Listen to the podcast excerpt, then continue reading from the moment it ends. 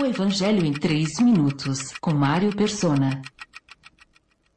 Quando alguém me perguntou qual a aparência de Satanás, eu respondi que não sabia, porque eu nunca tinha visto Satanás. Mas talvez eu o tenha visto sim, manifestando-se por meio de alguém.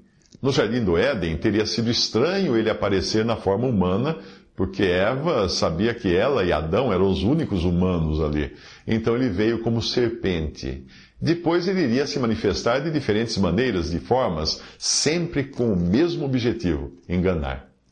Esqueça a ideia medieval de um diabo vermelho com chifres e um garfo espetando as criancinhas. Não.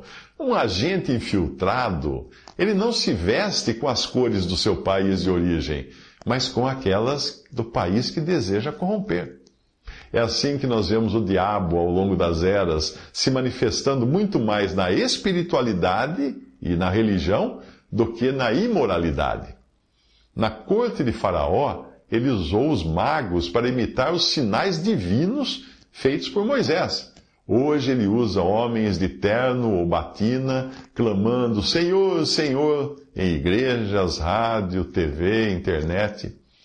O diabo é um querubim, um ser angelical, do mesmo modo como falsos, falsos apóstolos, obreiros enganosos, fingindo-se apóstolos de Cristo, diriam: Senhor, Senhor, não profetizamos nós em teu nome, em teu nome não expulsamos demônios e não realizamos muitos milagres, em Mateus 7, 22.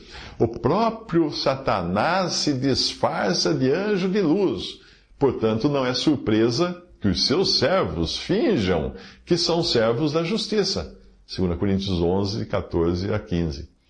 Para identificar o seu modo de agir, basta ver suas intervenções ao longo da Bíblia. Quando Paulo diz para vestirmos toda a armadura de Deus para ficarmos firmes contra as ciladas do diabo, em Efésios 6:11, a palavra grega traduzida como ciladas é metodeia e significa truque ou malandragem. Satanás contradiz a palavra de Deus Certamente não morrerão, disse ele lá no Éden, e exalta o homem. Vocês serão como Deus, lá em Gênesis 3, de 4 a 5. Essas são só apenas duas maneiras dele agir.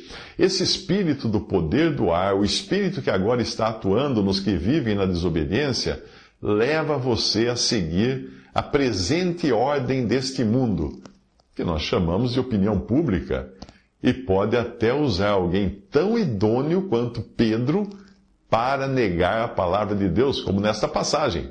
Após Jesus explicar claramente que era necessário que ele fosse morto e três dias depois ressuscitasse, Pedro, chamando-o à parte, começou a repreendê-lo. Jesus, porém, voltou-se, olhou para os seus discípulos e repreendeu Pedro, dizendo: Para trás de mim, Satanás! Você não pensa nas coisas de Deus, mas nas dos homens. Marcos 8, 31 a 33.